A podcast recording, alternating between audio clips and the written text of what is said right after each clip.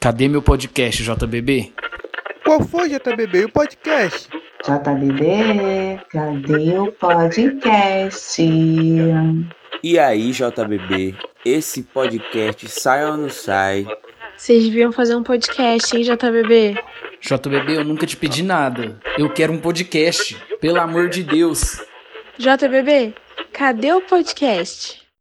Fala galera, a gente está começando mais um episódio do JBB Cast. A gente está indo para o nosso sétimo episódio e hoje a gente vai falar sobre um assunto muito importante. A cada ano é celebrado no dia 20 de novembro o Dia da Consciência Negra. Essa data ela foi escolhida em menção ao dia da morte de um dos maiores líderes anti-escravagistas, Zumbi dos Palmares. O objetivo dessa data é trazer como reflexão a importância dos povos e da cultura africana na construção do nosso país. O Dia da Consciência Negra é um dia de celebração por ver todos os avanços que nós já tivemos na nossa sociedade, mas ele é também um dia de reflexão sobre todas as mazelas que os negros e negras sofrem. A gente sabe que o preconceito, o racismo, ele ainda existe na sociedade. E uma das formas da gente combater é a gente discutir e expor todas essas mazelas enraizadas no nosso dia a dia, no dia da sociedade brasileira. E para isso, eu convidei uma galera sensacional sensacional para falar sobre negritude nesse podcast. Olá, eu sou Thaís Nascimento, sou carioca, pertenço à Igreja Batista Betânia e atuo com políticas públicas de juventude. Olá, meu nome é Timóteo, sou um cristão anglicano, milito na universidade a partir do coletivo Negrada e também atuo no movimento ABU, Aliança Bíblica Universitária, aqui no meu estado, Espírito Santo, e por isso também tenho atuado no debate entre fé cristã e negritude. Olá, eu sou Lucas Oliveira, geólogo periférico, e hoje atuo dentro da universidade pesquisando sobre relações raciais na UFRJ no Instituto de História. No contexto em que vivemos, é preciso se posicionar em algumas pautas urgentes, e uma delas é o racismo. Isso não para a gente se mostrar melhor que o outro, ou para a gente se mostrar maior que o outro, mas para mostrar que o evangelho exige de nós um posicionamento. E para isso, antes de qualquer fala nossa aqui, eu quero chamar a fala de uma pessoa muito especial para a gente. Fala galera, Amnon aqui, muito bom estar tá tendo esse tempo aqui com vocês para falar dessa pauta tão importante e que mexe tanto com a gente em, em vários sentidos. Quero já agradecer aos nossos convidados que estão aqui tendo essa conversa tão brilhante, Thaís e Lucas, que já são amigos e, e companheiros de caminhada há tanto tempo. Está tendo o privilégio aqui de conhecer o Timóteo através desse podcast e trazer esse assunto à tona mais uma vez através do JBB Cash é, é algo muito importante para gente. Né? Falar de racismo mexe com várias partes do nosso ser, várias partes da nossa sociedade, mexe mexe com a gente enquanto cristão, mexe com a gente enquanto pessoa, né? enquanto é, é, status social, porque infelizmente é algo que a gente continua vendo acontecendo. Infelizmente eu presencio isso, claro que não sofro é, na pele, né? usando os termos propriamente ditos, mas percebo muito isso com gente muito perto de mim e é sempre muito muito ruim, né? Presenciar essas coisas fora as situações que a gente vê na internet, na TV acontecendo. E meu papel aqui é reafirmar a posição da JBB quanto à negação do racismo. A JBB é contra o racismo. Racismo é pecado, racismo é crime e o nosso posicionamento não muda diante disso. A Bíblia nos ensina que somos a imagem do Criador e quando é, violentamos a imagem de qualquer pessoa, né, por qualquer que seja o preconceito, mas nesse caso aqui falando do racismo, quando violentamos alguém, violentamos o próprio Criador. Né? A gente serve a um Deus, um Deus que é relacional e a gente entende na palavra que Jesus é, sofreu as nossas dores com a gente. Né? Ele, ele carrega em si as nossas dores, ele carrega em si as nossas mazelas e a gente tem que que, tem que entender isso, que não é nosso papel julgar, condenar e agir com preconceito com ninguém por motivo nenhum. É, a gente teve ano passado um episódio muito, muito chato no Despertar, que aconteceu o cancelamento né, de uma mesa e nossos convidados precisaram não estar com a gente no evento, mas ainda assim pensando na, na importância e na necessidade do tema e de como esse tema mexe com a nossa galera, com o nosso povo, né, e muitas pessoas tinham já escolhido participar dessa oficina, a gente conseguiu fazer uma mesa com a própria galera da JBB, o Ronan foi a pessoa que encabeçou essa, essa situação no despertar e a galera teve lá um tempo de acolhimento, mesmo a mesa da maneira que a gente tinha planejado não acontecendo, a gente teve esse tempo de, de ouvir histórias da galera, negros, negras, de uma forma bonita e a galera pôde se abraçar e se aconchegar num, num momento difícil, num momento de dor ali e de partilha, né? Mais importante de tudo, um momento de partilha. E a JBB quer continuar sendo esse espaço, um espaço de acolhimento, um espaço de partilha, onde a história das pessoas não são é, é, negadas e, e deixadas de lado, mas que a galera tenha condições de vir até a gente para que juntos, a partir do Evangelho, a partir da, de uma leitura do que Jesus faria e do que Jesus faz, a gente poder se ajudar nesse sentido. Então, mais uma vez, a gente se coloca contra o racismo, o JBB se posiciona contra é, uma prática racista, porque a gente entende que dessa forma quem faz isso fere pessoas e ferem a Cristo diretamente e Jesus nos manda amar, né, gente? Então, nossa missão aqui é se posicionar contra o pecado, contra uh, o crime, que racismo é crime, em prol do amor sempre. Então é isso, galera. Obrigado aqui por esse pequeno espaço de fala, mas quero devolver aí a palavra para os nossos convidados que têm aí muito mais propriedade e condições de falar dessa temática. Que Deus nos abençoe. Tamo junto. Para a gente começar o nosso tema, eu queria fazer uma pergunta assim, básica, básica, básica, que tem tudo a ver para a gente introduzir o nosso podcast, que é como vocês entenderam, é, se entenderam negros e como isso mudou na vida de vocês, o que que isso influenciou na vida de vocês a partir do momento que vocês olharam e falaram assim, nossa, eu sou negro. Primeiro, qual foi a idade que vocês tiveram isso e o que que isso mudou na vida de vocês?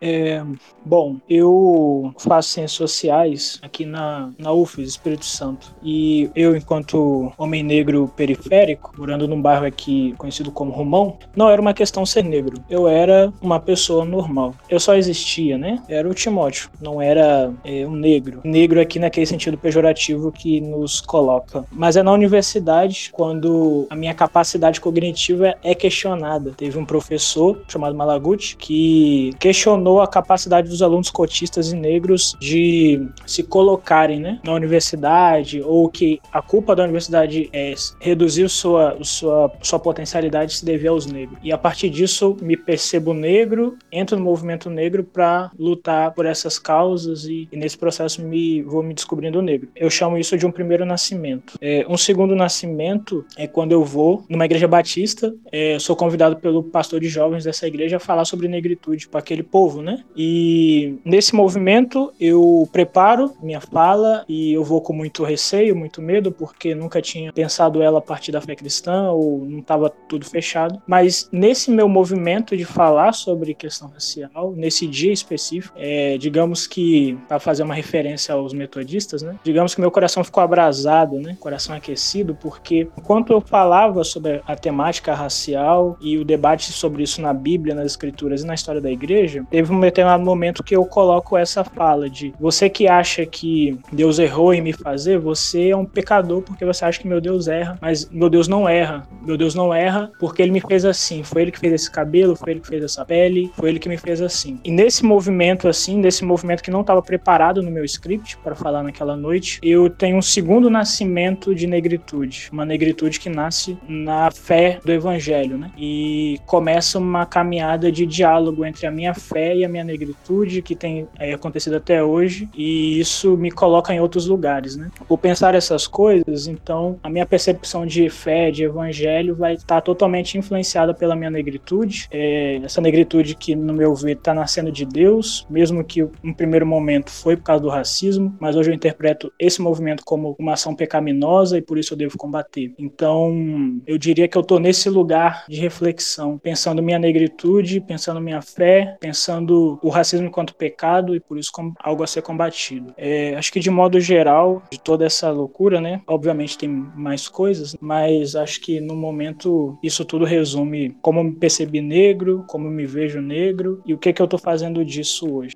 A fala do Timóteo foi maravilhosa, né? E eu acho que é justamente isso, né? Eu sou mulher, negra, periférica também. Eu nasci numa família, né, que sempre teve essa questão da, da negritude, né, da ancestralidade muito forte. A minha família sempre é, se reconheceu como negra, sempre teve orgulho de ser negra. Então, eu sempre fui criada e educada com esses valores. Mas é, esse processo de se ter, entender negra, ele perpassa muito pelos espaços aos quais nós ocupamos, né? Onde o nosso corpo, onde a nossa persona se apresenta, como Timóteo bem colocou. Então, muitas dessas questões, muito né, em relação ao racismo, ao posicionamento, é, eles se dão muito nos lugares onde você ocupa, né? Então, dentro da minha carreira, nos lugares que eu venho ocupando, muitas vezes eu sou a única negra a ocupar esses espaços. E isso me faz ter uma nova percepção a cada dia sobre é, o racismo velado, o racismo institucional, de como ele se reproduz e como a gente tem que se impor, como a gente precisa dialogar e como esse assunto ele ainda não é debatido dentro das nossas igrejas, né? E da importância nós falarmos isso, porque a grande parte da população cristã é negra, é composta de negros e nós precisamos ter uma fala de aproximação, nós precisamos ter uma fala de, de acolhimento, nós precisamos ter uma fala que combata o racismo institucional e estrutural.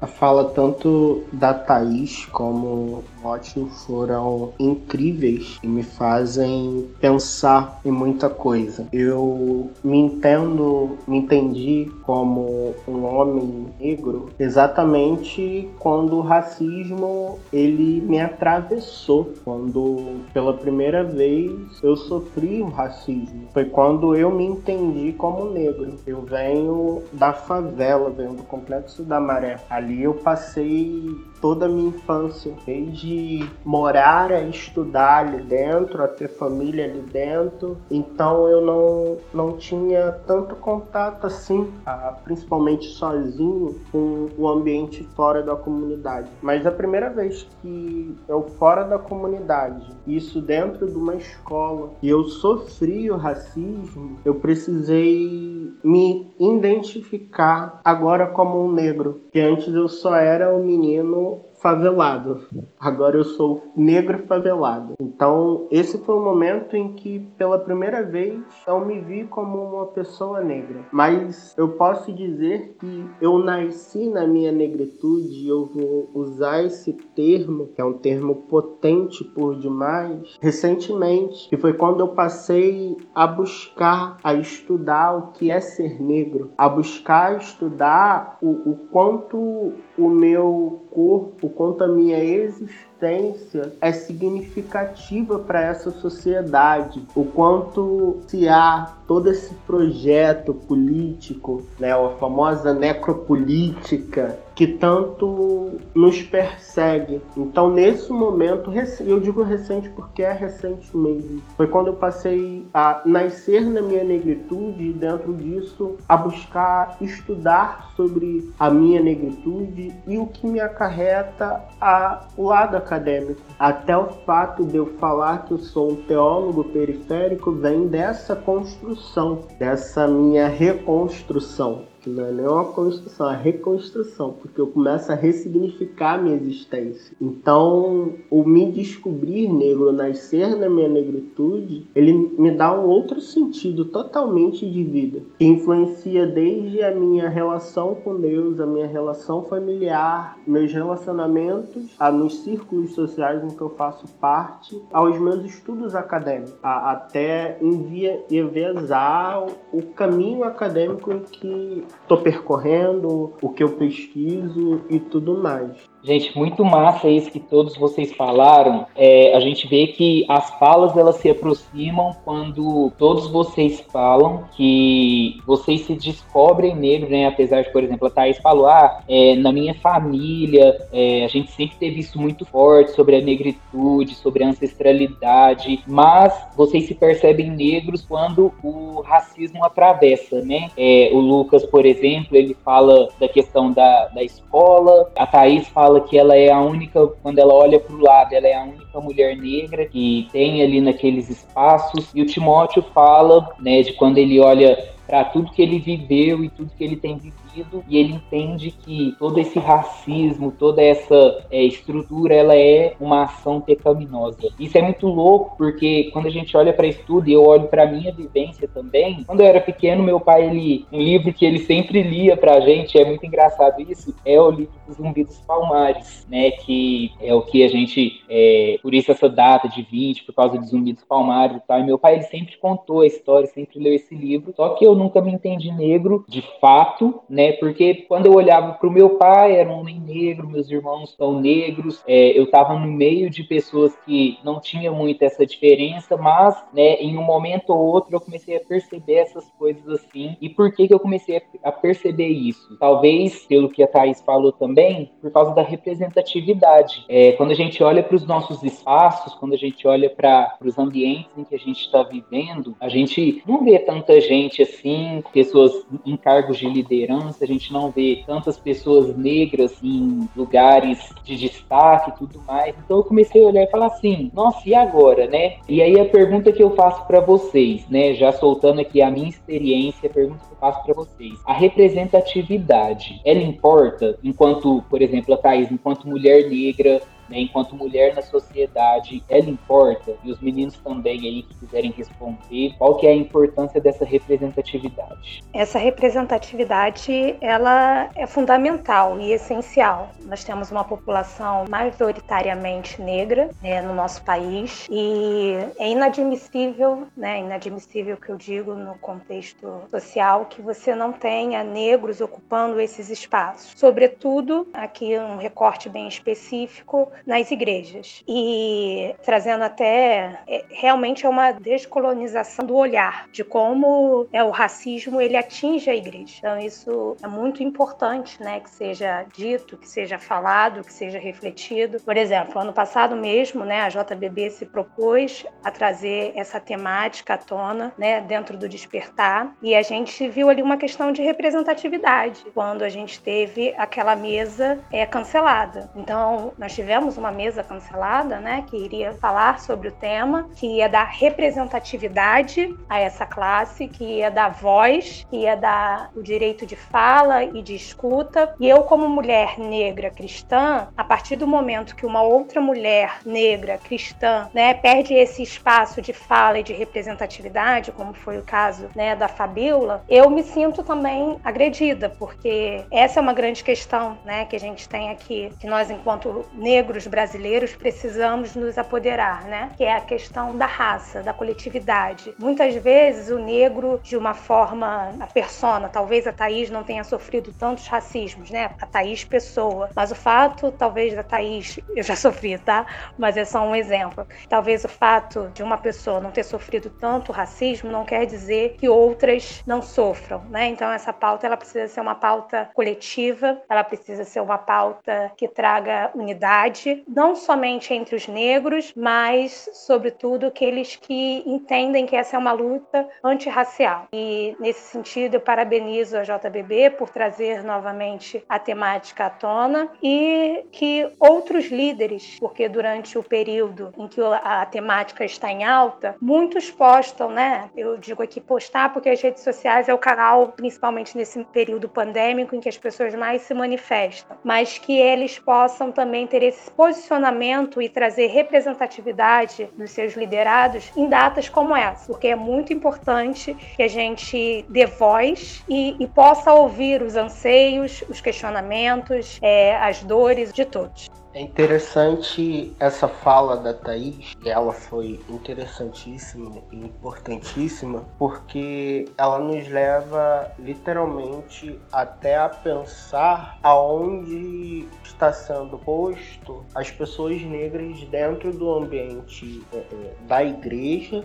né, dentro do ambiente eclesiástico e por aí vai. É normal a gente ver as pessoas negras e principalmente as irmãs dentro da cozinha, preparando o almoço que vai ser vendido no domingo, preparando o pastel ou salgadinho que vai ser vendido no culto à noite, ou então no círculo de oração. E aí não tem como a gente não fugir do olhar das irmãs do coque. O quanto isso é importantíssimo para nossa construção de espiritualidade. A, a, a gente não pode deixar de, de falar falar, já que a gente está falando de representatividade na igreja, de falar das irmãs do coque, porque elas têm um significado muito grande na nossa construção de espiritualidade brasileira. Mas é importante da gente pensar nisso. E aí eu falo algo meu, uma experiência minha que eu estou vivendo nesse tempo. Eu estou pela primeira vez tendo um pastor negro. E o quanto isso tem sido importante para mim, quanto uma pessoa jovem que está no meio eclesiástico, que está para daqui daqui a pouco ser ordenado ao ministério pastoral, que está na academia, desenvolvendo e, pensando a teologia, ter a representatividade de um pastor negro, a qual eu posso não só olhar e trazer as minhas questões ah, espirituais, mas também falar, cara, eu posso ser um pastor negro porque eu tenho a referência de um pastor negro. O quanto isso tem sido importante. Ao mesmo tempo, é, para mim isso tem sido importante. Vamos parar para pensar que dentro das igrejas brasileiras, e aí eu não falo especificamente da Batista, tá, trago até no sentido mais amplo, a gente só vai ver pastor negro em lugares muito específicos da nossa sociedade. Ou é dentro da favela, principalmente nas Assembleias de Deus. E aí o Marco, o pastor Marco Davi, no seus livros A Religião Mais Negra do Brasil, ele vai falar disso, o quanto as Assembleias de Deus, as igrejas pentecostais e neopentecostais são negras, são igrejas negras de representatividade negra. É, é, são nessas igrejas que a gente vê pastores negros, ou então são igrejas que não são da comunidade, mas estão no meio, sabe? Da comunidade do asfalto, mas só que mais por para a comunidade. É muito raro a gente ver pastores da Zona Sul, pastores de igrejas mais nobres serem negros. Por que isso? Porque é, isso? Por que a gente não, não vai ver um pastor negro e uma igreja grande? Aí você pode pensar a igreja que passar pela tua mente. É normal gente ver pastores brancos nessas igrejas. Não é porque não tenha pastores negros, que não tenha pessoas negras na, no meio eclesiástico. Ao contrário, tem muito. Mas é porque são os lugares que delimitam para eles. Nós não podemos é, ficar só nas periferias. Não pode ter pastores negros só nas periferias. É necessário ter em todos os espaços. Eu anseio pelo dia em que eu vou ver igrejas grandes, igrejas que normalmente a gente dá o, o, a faz, faz a fala de igrejas é, de elites, né? Nessas igrejas, pastores presidentes negros. Eu anseio por esse dia. Que essa desconstrução vai acontecer. Assim como eu anseio pelo dia em que na teologia a gente vai ver expressões de teólogos negros que olham para a Bíblia e a Bíblia está repleta, repleta de personagens negros. Não pare para pensar, não olhe para a Bíblia com o olhar de que a Bíblia é branca e todo judeu é que nem o judeu que a gente vê hoje, né? branco, a olhos verdes, olhos azuis, aquele cabelinho enroladinho e liso, né? Não, isso não é o judeu da época bíblica. Não vai ser, jamais será. Né? Desconstrua isso da tua mente, porque o judeu bíblico ele tá muito mais para a África do que o que a gente hoje chama de Europa. Então, é, o judeu é negro, o judeu, judeu, judeu bíblico é negro. Então, assim, a Bíblia é repleta de negros, mas a gente não fala isso também. Ao mesmo tempo, a gente, infelizmente, tem, por não falar, a gente está viabilizando isso. Eu me lembro que uma vez eu perguntei, cara, em um grupo de Facebook de pastores, grandes teólogos, eu botei a fizeram a pergunta lá e eu perguntei: tá, mas qual é a cor de Jesus? Se você está me falando que Jesus não era branco, então qual é a cor de Jesus? A resposta que eu recebi foi: isso não é importante. Você não precisa saber disso. Você só precisa saber que ele nasceu, que ele morreu, ressuscitou e em breve voltará. Para mim é importante saber. Para mim, como pessoa negra, é importante. Eu não posso olhar para um Jesus branco que eu não vou conseguir me identificar com ele. Eu preciso ver o, o, meu Jesus se identificando comigo, pelo menos nesse tom de pele. Então eu gosto muito dessa imagem do Jesus negro. Mas assim, redondando tudo que eu falei, representatividade é de suma importância. Ter pastores em lugares de ascensão é de suma importância, pastores negros. A Bíblia é um livro negro, mas a gente precisa também falar disso. A gente precisa dar visibilidade para isso. Muito massa a sua fala, Lucas. E aí uma coisa que me lembra muito é o Timóteo, que o Timóteo, ele, né, além de estar engajado aí na, né, nessas questões sobre negritude, Timóteo é um artista, né, que escreve poesia, que desenha, e um, e um último desenho que eu vi dele, tem alguns dias atrás, foi de Eva e Maria como mulheres negras. E aí, Timóteo, eu queria que você falasse um pouco sobre isso, sobre é, esse olhar negro para a Bíblia, né, esse olhar, é, a importância de ver a Bíblia, como o Lucas falou, como um livro negro, né?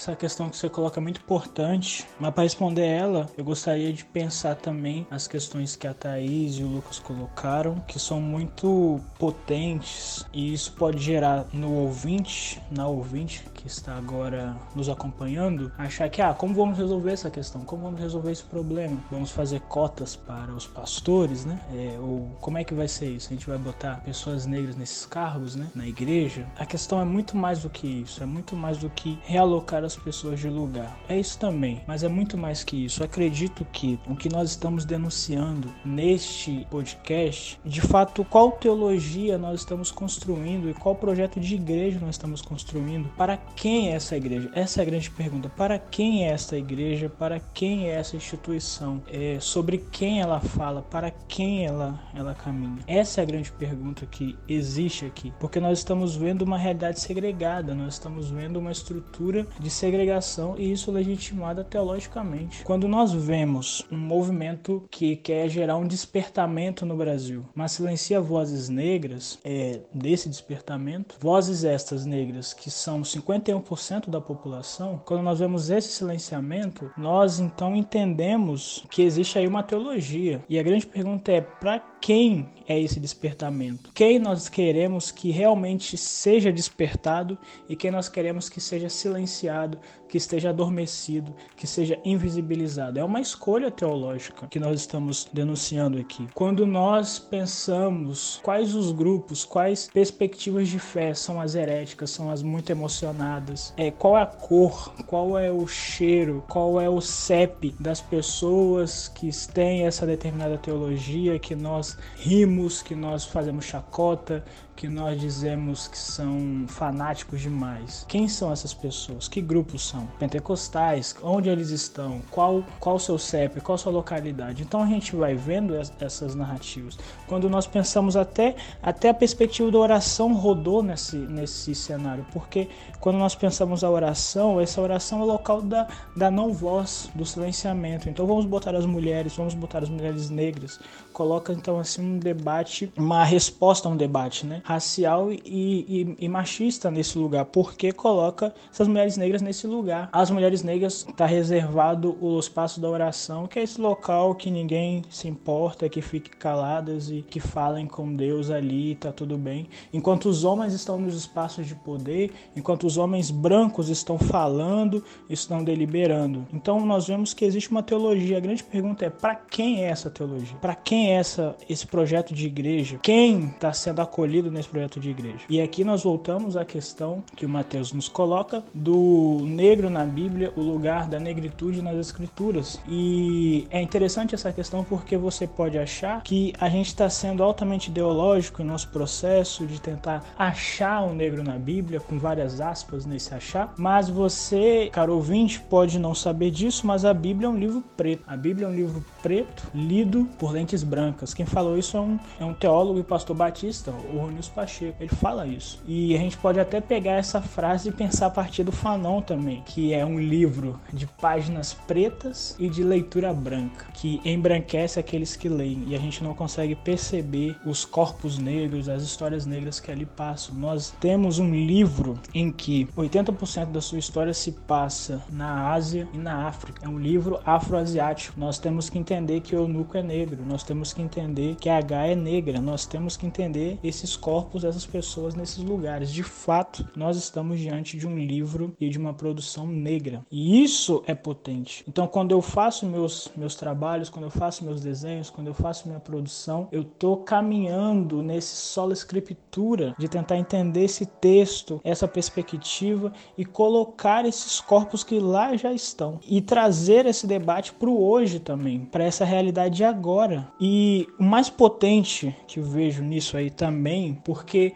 o texto bíblico não é apenas a representatividade pela representatividade, não é que tem pessoas negras no texto, mas o destino, o modo de vida dos povos pretos, dos povos asiáticos, está na agenda do Cristo. É na, na existência desse povo que a fé acontece. É na experiência do povo de Israel, povo preto, no Egito, que acontece essa experiência de fé que nós seguimos. É no corpo judeu de Jesus que nós vemos isso, no corpo judeu negro de Jesus que nós vemos o sagrado. Então nós estamos diante de um livro preto, de um livro africano. Nós estamos diante disso. E como que isso, e aqui é o grande ponto, e como que isso pode gerar libertação para os povos negros no Brasil? Como que isso pode gerar possibilidade de ser humano no Brasil? Como que eu, Timóteo, homem negro, posso ser acolhido por essa narrativa? Porque do jeito que está hoje eu não consigo, porque é uma leitura embranquecida. Acha que o local do ser negro é um grande é um, é um grande detalhe, é um grande adendo. Não consegue perceber a importância disso. Então, por isso o meu trabalho caminha nesse lugar e por isso que essa denúncia que estamos fazendo caminha neste lugar. Não é apenas sobre representatividade pela representatividade. Nós estamos denunciando um jeito de fazer teologia, um jeito de construir igreja. Nós estamos fazendo esse tipo de denúncia. Nós estamos querendo que de fato aconteça um despertar de Deus nas igrejas brasileiras, na nação brasileira. E esse despertar pressupõe libertação dos cativos, dos oprimidos. Essa libertação pressupõe um Deus que se levanta como levantou do Egito e destrua os imperialismos que assolam o Brasil e destrua é, os modos modernos de escravização que existem no Brasil. Libertação é isso, o despertar de Deus é isso. E é isso que nós devemos pensar e operar em nossa reflexão aqui. É sobre isso que nós estamos denunciando.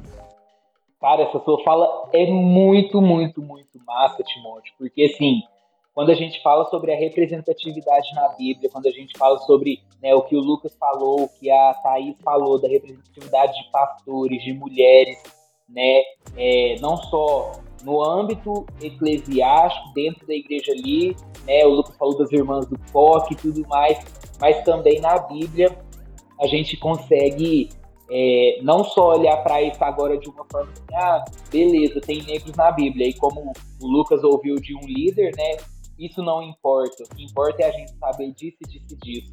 Cara, isso importa sim, porque quando a gente olha para isso, a gente entende a nossa participação é, nos engajamentos sociais, na, na, nossa sociedade. A gente olha para a sociedade e fala assim, cara, é, como eu disse lá no começo, a gente precisa se posicionar enquanto cristão, enquanto igreja, enquanto é, membro de uma sociedade a gente precisa se posicionar.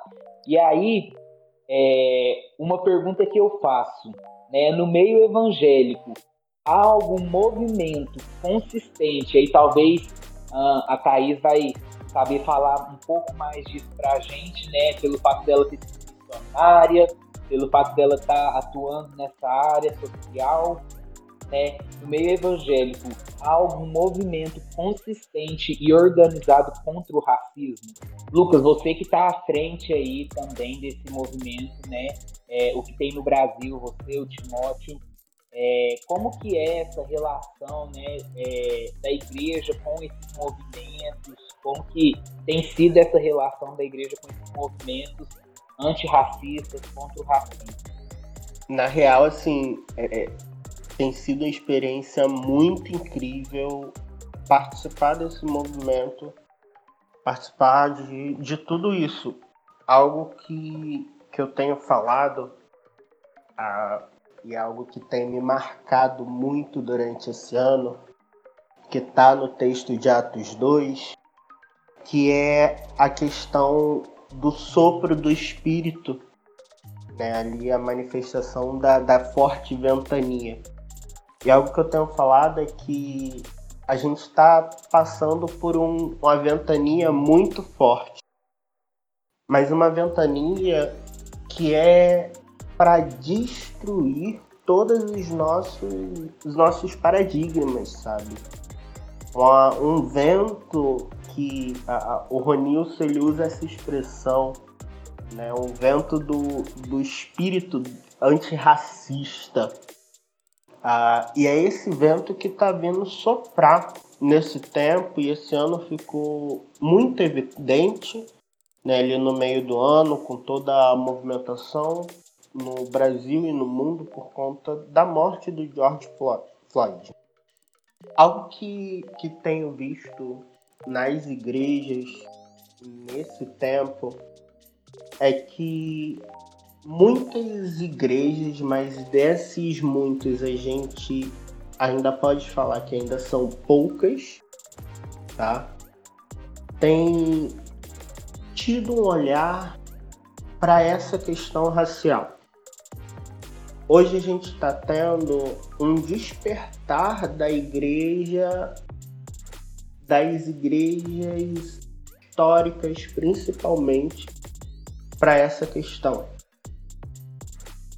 E falar das igrejas históricas, e já que a gente está falando sobre movimentação de juventude negra, a gente não pode deixar de falar que a gente tem uma pastoral negra, uma pastoral que existe há anos, há anos, mas que a gente acaba de uma certa forma inviabilizando ela ou não procurando saber é, sobre ela. Tem uma pastoral de uma determinada denominação que agora me foge exatamente o nome dela, mas eu tenho certeza que o Timo sabe, então em algum momento ele vai falar dela. É, e eles já estão aí há anos, cara, desenvolvendo material sólido para falar sobre. A ABU, a ABU essa semana, especificamente do dia 20, está com material incrível no site deles. Então assim, a gente tem hoje uma juventude se mobilizando para as questões das pautas sociais das pautas raciais. Mas ao mesmo tempo, a gente tem um levantar de uma igreja brasileira que começa muito, muito devagar, ainda muito lentamente, a olhar para essa questão. Mas a gente precisa também falar que a gente está com um olhar que está atrasado, a gente precisa correr e não engatinhar, porque no momento a gente está engatinhando, a gente precisa passar a correr. Mas a gente também está num, num momento importante. Existe uma juventude negra evangélica que está olhando para as pautas sociais, para as pautas raciais? Existe. Mas ela ainda está caminhando muito sozinha a gente precisa agora, como igreja, correr para alcançar essa juventude, porque eles já estão à frente da instituição igreja. E essa fala que o Lucas traz, ela é muito importante, porque é muito isso, né, Lucas? A gente tem é, movimentos que estão crescendo muito, que estão tomando forma e representatividade, né? É, e é muito isso, né? São jovens, nem sempre jovens, né? Mas são pessoas negras é, de diversas localidades, né? Que se entendem como um corpo negro cristão e têm se unido, né? Através de movimentos, de, de coletivos, para que a gente possa é, criar uma identidade e defender a nossa pauta, os nossos interesses e é, quase sempre, né? Quase sempre não, mas é, o peso institucional de não ter esse apoio institucional, né? Ou denominacional, ou né? Que a nomenclatura que for, isso ainda faz com que os movimentos não consigam avançar tanto, né? E aí, quando a gente traz, muitas vezes a gente não tem essa abertura desse diálogo da pauta para dentro das instituições, né? A gente consegue ter pessoas muito boas que dialogam sobre essa pauta, que trazem os nossos anseios, as nossas demandas, mas nem sempre a gente consegue dialogar com os espaços onde nós ocupamos, né? Então, muitas vezes a gente se une mais para fora das instituições né, é, se aproximando daqueles que compreendem a importância da temática e de fato, trazer e aprofundar, né, porque é importante o aprofundamento, né, de fato, se debruçar sobre a temática é, e buscar soluções, buscar amenizar, buscar compreender, buscar trazer o perdão, né, a ressignificação dos corpos negros ocupando esses espaços. Então, é, Existem sim muitas pessoas e muitos coletivos e muitos movimentos é, que nascem e que atuam nessa área, mas é, de fato nós precisamos é, correr, né? Porque já são muitos anos em que nós é, persistimos aí com racismo contra nós e que essas instituições realmente é, entendam a importância, né? Mais do que entender, porque mesmo que não entendam, né? Eles vão ter que dialogar sobre. É muito aquilo que se trouxe aqui. Né? Quando um pastor se abstém de responder, né? não era branco, mas então qual era a cor de Jesus? Não é importante? É claro que é importante. E qual é a dificuldade de reconhecimento, né? De, de verbalizar né, sobre isso. Então, é esse racismo velado né, que, que insiste em, em ir contra né? E não é, parar para dialogar e debater. Uh, cara, muito legal, muito legal a fala de vocês, né, sobre esse engajamento que está tendo. A gente viu que esse mês de novembro, né, a gente teve as eleições aí e a gente pôde ver, né, uma amiga que faz parte também, né, desse coletivo que tem no Brasil. É, ela foi eleita como a quinta vereadora mais votada de Macaé. E não só isso, ela foi a única vereadora né, mulher dentro ali de Macaé. Isso é muito importante, porque a gente entra ali, é, a gente entra nessa questão de, de jovens negros, né, cristãos se engajando nesse movimento político, nesse movimento social antirracista, né? É, ver, ah, como o Lucas falou, da questão do so, o vento do sopro do espírito levantando algumas pessoas, né, para combater isso, esse sopro antirracista, né? E aí então a gente vê esse movimento não só é, de ver no, no, social, mas também dentro da igreja, né? Assim como a Thaís citou alguns nomes aqui para a gente, alguns movimentos que estão aí nessa luta, movimentos cristãos. É, gente, para a gente finalizar, nosso podcast aí tá ó, sensacional, mas a gente precisa finalizar. Quero trazer aqui importância da consciência negra dentro uh, desse ambiente cristão. A gente sabe que a consciência ela é a capacidade humana de perceber a relação que tem com o ambiente, com a realidade que está inserida. E como diz um texto na internet, ser consciente implica vivência, experiência e a compreensão da vida. Então, qual que é a importância para a gente finalizar o nosso podcast? A importância da consciência negra dentro do cristianismo. Qual a importância da consciência negra dentro do cristianismo? Primeiro que a gente precisa entender que se a gente não tiver essa consciência, a gente jamais vai conseguir olhar para a Bíblia e poder entender exatamente o que ela está falando. Porque sem essa consciência negra, a gente não consegue olhar para tantos personagens como o próprio Eunuco e ver que ele era negro. A gente não vai conseguir olhar, ver a Moisés, ver todo, todo aquele povo, ver Jacó como personagens negros. A gente sempre vai olhar para eles como pessoas brancas. Da mesma forma que se a gente não tiver essa consciência, a gente jamais vai conseguir enxergar as manifestações do espírito na vida do outro, porque eu sempre vou acabar demonizando ele. Isso, meu amigo, isso é algo é totalmente abominável pra gente. Se a gente não tiver essa consciência, algo que eu entendo que é de extrema importância. A gente não consegue ver a imagodei, a imagem de Deus manifesta no meu irmão que está do meu lado. E aí, quando a gente não enxerga isso, a gente realmente não compreendeu o que é cristianismo, não compreendeu o que é evangelho. E aí a gente precisa voltar literalmente para a classe do lado pastor, classe dos catecúmenos para reaprender o que é evangelho.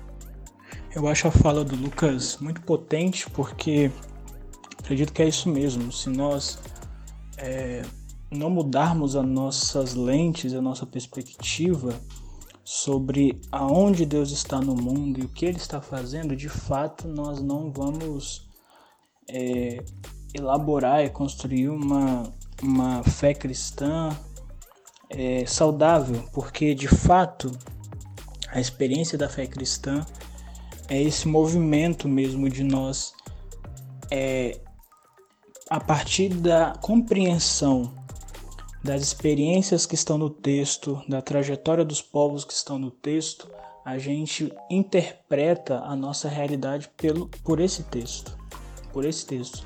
Então é necessário nesse sentido compreendermos como que funciona é, as lógicas do texto que estamos lendo, mas também as lógicas do mundo em que estamos vivendo. E perguntarmos ao texto e perguntarmos a nós mesmos é, aonde Deus está agindo no mundo, aonde Deus está caminhando no mundo. Essa é a grande chamada da fé cristã, esse movimento de compreender o movimento de Deus no mundo hoje. E essas perguntas de aonde o espírito antirracista de Deus está soprando, sobre que grupos ele está soprando, sobre que luta ele está comprometido. E no texto nós vemos que esse Deus, que é o mesmo ontem, hoje, eternamente, ele está radicalmente comprometido com a luta dos oprimidos. Ele está radicalmente interessado nessa questão. É, porque nós vemos que as, há uma similaridade entre a experiência do Êxodo e a experiência dos escravizados em nosso Brasil. Nós vemos a similaridade e nós vemos que lado Deus se está colocando. Por isso que é, vejo a importância da consciência negra nesse nosso processo de elaboração da fé, porque nós vamos nos perguntar ao texto e ao nosso Deus, aonde o Senhor está em nosso sofrimento por conta do racismo? Aonde o Senhor está em nossa trajetória de dor nesse país e existe é, uma possibilidade de ser plenamente humano sendo negro, existe é, uma, uma sacralidade, existe um sagrado em ser negro ou só em ser branco? Essa pergunta talvez não seja uma questão para o cristão branco, mas para o cristão negro é. O senhor errou em fazer minha pele, o senhor errou em me construir dessa forma? É uma questão que perpassa os corpos negros. E ter uma consciência racial, ter uma consciência negra atrelado às escrituras e caminhar nesse sentido nos ajuda nos processos de libertação de nossa existência. E eu acredito que a fé cristã, ela com certeza caminha nesse lugar. E por isso que eu acho que é importante é, termos uma consciência negra. E assim, é muito pautado, né, até no que os meninos trouxeram é, sobre óticas complementares, é, nós temos uma grande importância né, do diálogo e do discurso. É, como aqui a gente está falando né, do jovem cristão, né, então, sobretudo dentro das nossas igrejas, é de, de trazer mesmo essa temática. Nós negros já né, nós pautamos, nós reivindicamos, nós estamos aqui é, colocando as nossas indagações, nossos questionamentos, nossos anseios, as nossas ancestralidades. E é importante, né, é, sobretudo porque nós falamos, né, historicamente e aí socialmente, né, nós não vemos pastores ou lideranças negras ocupando é, igrejas né, na Zona Sul, grandes templos, como acho que foi o Lucas quem, quem trouxe essa reflexão. E aí eu quero trazer aqui dois casos em específico. É, há poucos dias eu falava com dois líderes de juventude e eles falavam que nesse momento pandêmico não é um momento de se entrar em assuntos polêmicos. E aí é, eu fiquei refletindo, né, enquanto conversava com eles. É, Para eles, né, homens brancos, entrar no assunto do racismo se torna um assunto polêmico. Para mim, mulher negra, é uma vivência, é algo do meu dia a dia que eu espero que a igreja na qual eu congrego, né, é, trate essa temática com acolhimento e, e que esteja aberto a essa construção, a esse diálogo, né? Então, é, o quão importante é de fato a gente é, inserir né, no nosso dia a dia eclesiástico essa conscientização, né, essa necessidade de sim é, denunciarmos, de sim reconhecermos o nosso pecado, porque o racismo é um pecado, né, não cabe, é, não cabe é, uma fala ah, mas será que o racismo é ou não é pecado? É pecado. Né? Não está não, não tá aberto para esse tipo de diálogo. Vamos aqui ouvir uma pessoa que é contra o racismo ou que diz que na igreja não há racismo. Não há mais esse espaço. Né? Então a gente precisa fazer essa denúncia, a gente precisa é, fazer esse diálogo e as igrejas, né, é, não só as igrejas, mas também nós negros, né, precisamos estar sempre pautando. É, não podemos nos amedrontar ou regredir nesta pauta, às vezes por, por receio de alguma represária, né, de ter a nossa voz silenciada, de ter sofrer né, algo.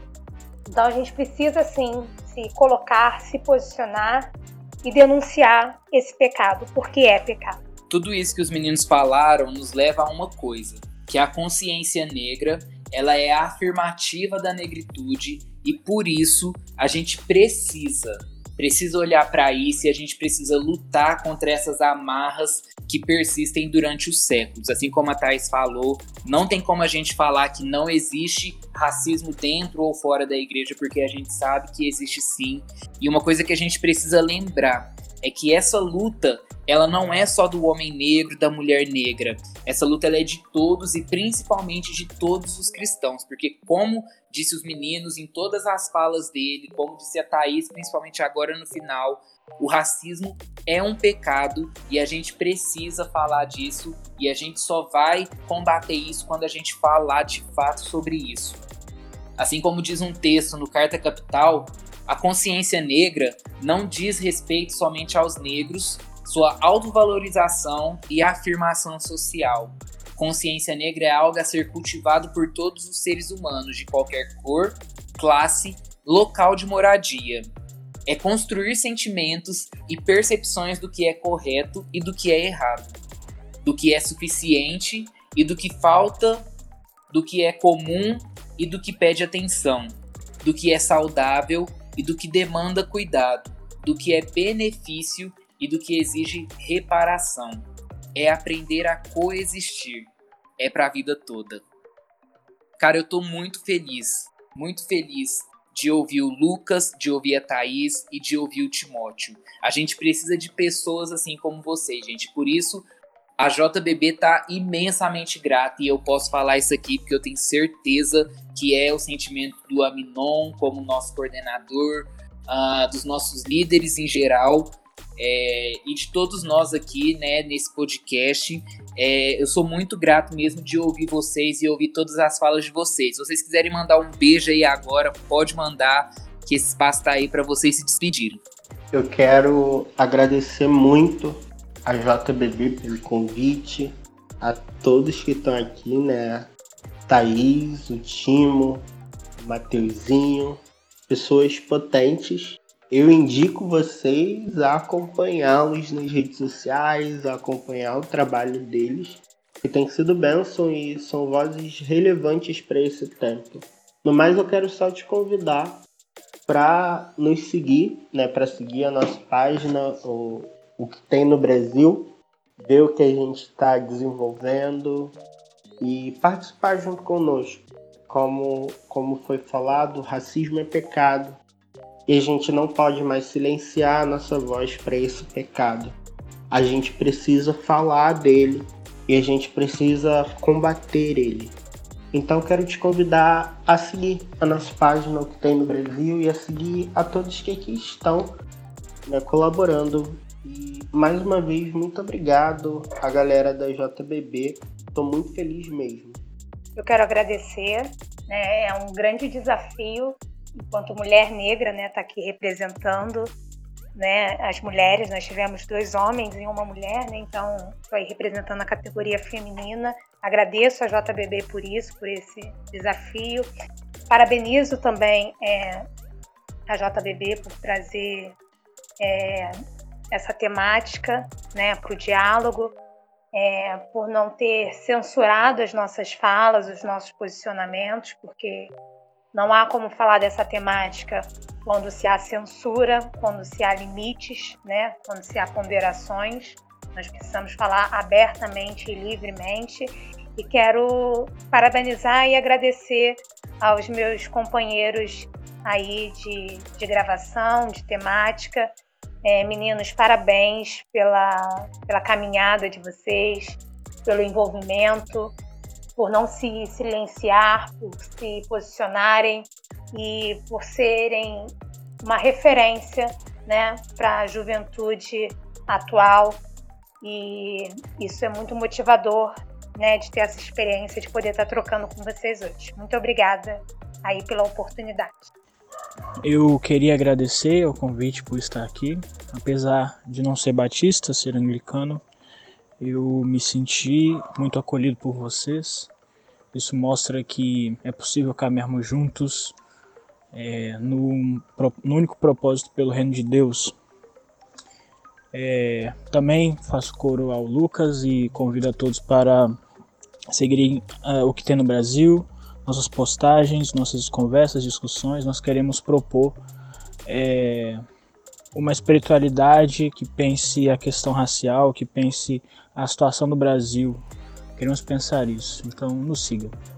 Também convido você a seguir a minha página em que eu tenho debatido algumas questões a partir da arte, da poesia, que é tel.art, uma página no Instagram, em que tem algumas, algumas artes nossas, algumas poesias, e alguns livros que temos escrito também, se você se interessar, tá bom? E agradecer a JBB por esse convite e dizer que haja mais despertamentos entre nós, despertamentos que deem conta das questões raciais, despertamentos que deem conta é, dessa nossa missão de anunciar o reino de Deus e transformar esse mundo e que o espírito antirracista de Deus possa nos envolver e nos encaminhar segundo a sua vontade, em nome de Jesus. Obrigado você que nos ouviu até aqui. Esse foi mais um JBBcast e a gente está muito feliz de falar sobre esses temas super relevantes. Se você ainda não ouviu os nossos outros podcasts, você pode acessar aí no Spotify, Deezer, nas principais plataformas de podcast, que vai ser muito legal é, ter esse diálogo com você, você ter esse diálogo com a gente porque não tem como a gente ter um diálogo sozinho, né? E é isso, galera. A gente está muito grato, muito obrigado e até a próxima.